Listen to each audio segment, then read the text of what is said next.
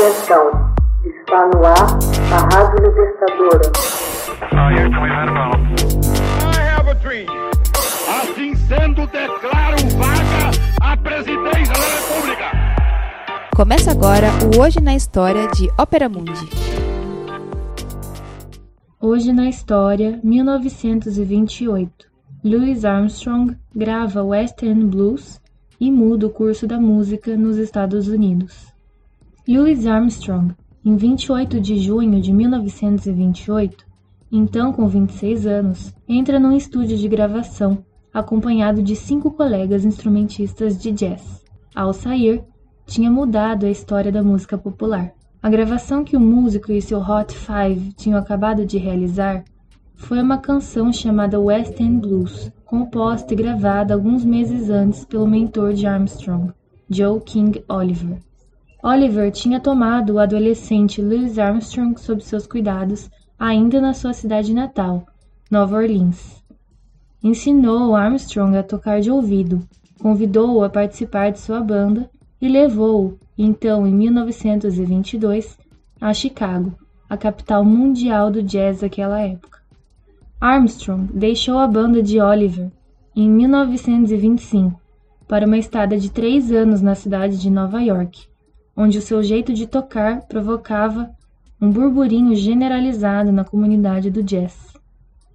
Todavia, somente em 28 de junho de 1928, com a gravação do West End Blues, foi que Louis Armstrong deixou definitivamente de seguir os passos de seu professor e registrou em disco o estilo revolucionário e a técnica virtuosística que faria dele uma sensação internacional.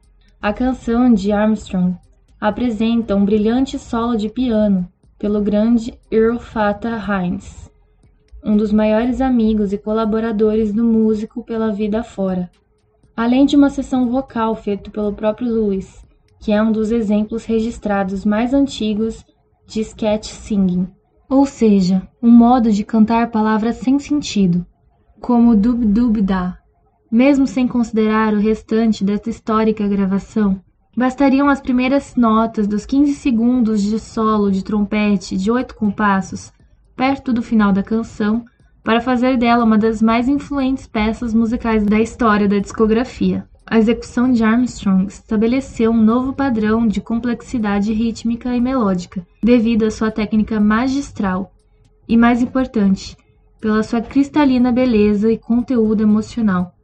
Às vezes essa gravação me deixa tão triste a ponto de eu me derramar em lágrimas, escreveu certa vez Billie Holiday, a grande cantora de jazz da época. Holiday também mencionou que a técnica instrumental de Armstrong teve uma enorme influência na formação de seu próprio estilo musical. Sou como se ele estivesse apaixonado por mim, disse certa vez ao crítico de jazz Nat Hentoff. É exatamente do jeito que eu quero cantar. A tecnologia imperante em 1928 não permitia o playback, ou seja, a reprodução fonográfica no estúdio de gravação.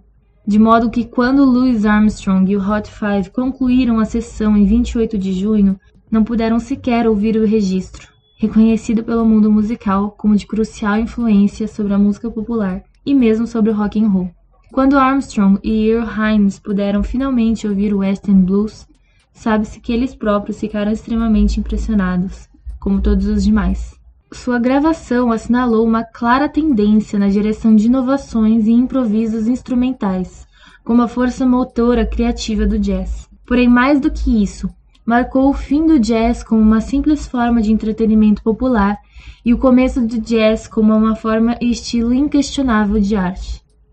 Hoje na história, texto original de Max Altman, organização Haroldo Cerávulo, locução Camila Araújo Edição Laila Manuelle. Você já fez uma assinatura solidária de Opera Mundi? Com 70 centavos por dia, você ajuda a imprensa independente e combativa. Acesse www.operamundi.com.br/apoio.